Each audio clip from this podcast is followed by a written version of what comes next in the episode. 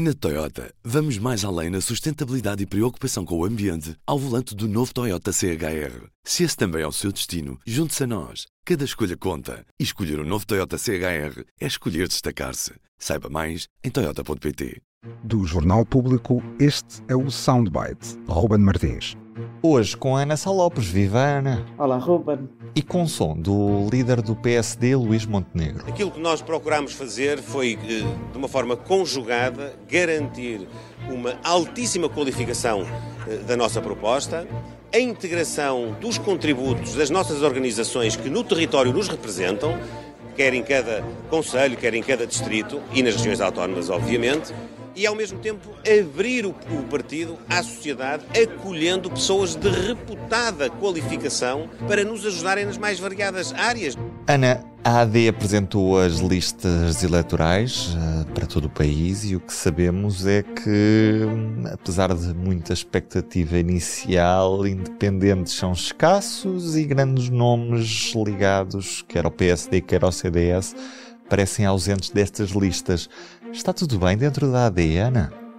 Não sei, eu acho que isto, de facto, estas listas são, foram assim uma espécie de uma desilusão. Foram bem de água fria. Estava à espera do, de que o PSD fosse buscar eh, alguns dos seus melhores quadros. Podem ter dito que não, é verdade.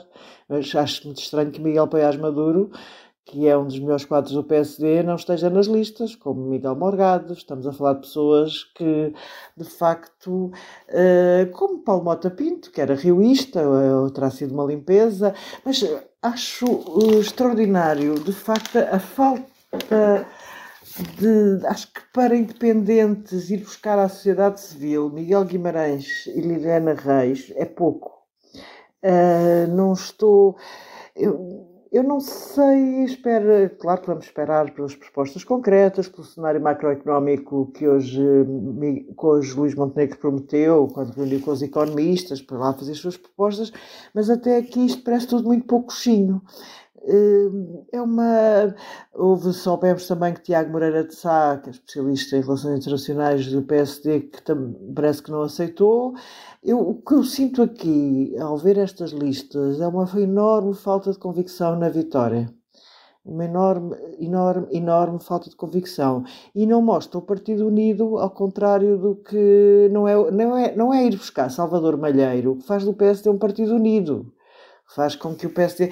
Há uma tradição no PSD, continuou a, acontecer, que é o líder que vem varre o, o, as pessoas que apoiavam o anterior. Isso tem sido assim, como estas últimas, esta última Assembleia da República, o grupo parlamentar foi feito por Rui Rio, portanto, o que é que faz Luís Montenegro? Varreu, tirando, eh, tirando o professor Miranda Sarmento, que escolheu para líder parlamentar, e mais um caso ou outro, o resto foi, há uma varridela evidente.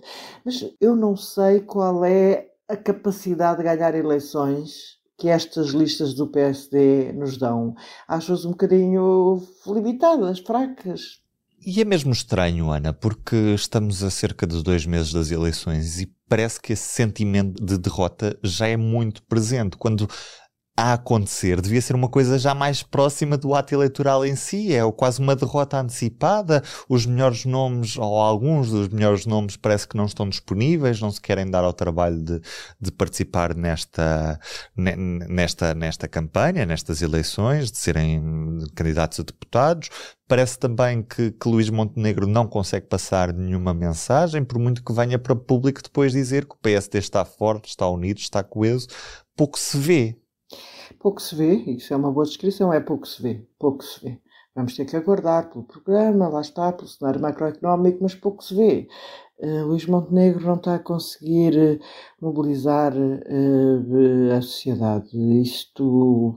Ele tem muito pouco tempo, são dois meses, falta muito pouco tempo. Claro que também lhe daria jeito que as eleições não tivessem sido convocadas já e tivesse um bocadinho mais tempo. É que é estranho para alguém que está sempre a dizer que está preparado, quando as eleições são convocadas, não estar preparado para elas, não é? Porque o PSD não é oposição há dois anos ou há três anos, é oposição há oito anos, já devia estar preparado para, para assumir o poder. É oito anos, mas de facto eh, foram oito anos tenebrosos para o PSD. Estes anos que passaram foram anos em que, primeiro, Pedro Passos Coelho que não conseguia fazer oposição porque não se conseguia conformar de não ter feito, não ter conseguido formar governo, apesar de ter ficado à frente nas eleições de 2015. Depois tivemos Rui Rio, que foi um tempo totalmente perdido para o PSD, em que Rui Rio não conseguiu minimamente impor-se. Havia e havia, havia, havia quem tivesse esperança em Luís Montenegro, mas estamos a ver um grande zero. E isto é muito preocupante até para, para a democracia.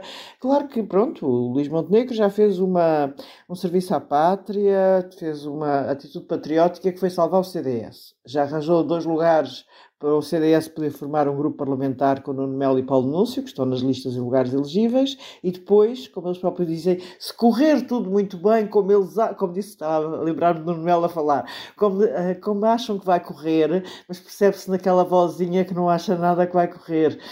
É incrível porque há uma ideia, o PS é que devia estar com uma sensação de derrota antecipada, porque está há oito anos no poder e o normal era agora as coisas mudarem, e os últimos anos foram muito duros, uh, o SNS está mal, a habitação é um drama nacional, quase já, e o. E, e há os problemas com os professores, com as forças de segurança, há problemas por todo lado. E, no entanto, não se vê o PSD a descolar. Há ali uma. Parece que estão a jogar para o empate. Aquilo é jogar para o empate. E isto é muito grave, é muito complicado para a direita portuguesa. Que entretanto vê o chega a subir, não é? Até porque nós sabemos que quem joga para o empate perde. Quem joga para o empate perde. Um beijinho, Ana. Até amanhã. O Soundbites é um programa de Ana Salopes, Helena Pereira e Ruben Martins. A música original é de Ana Marques Maia. Siga o podcast na sua aplicação preferida para não perder os novos episódios. O público fica no ouvido.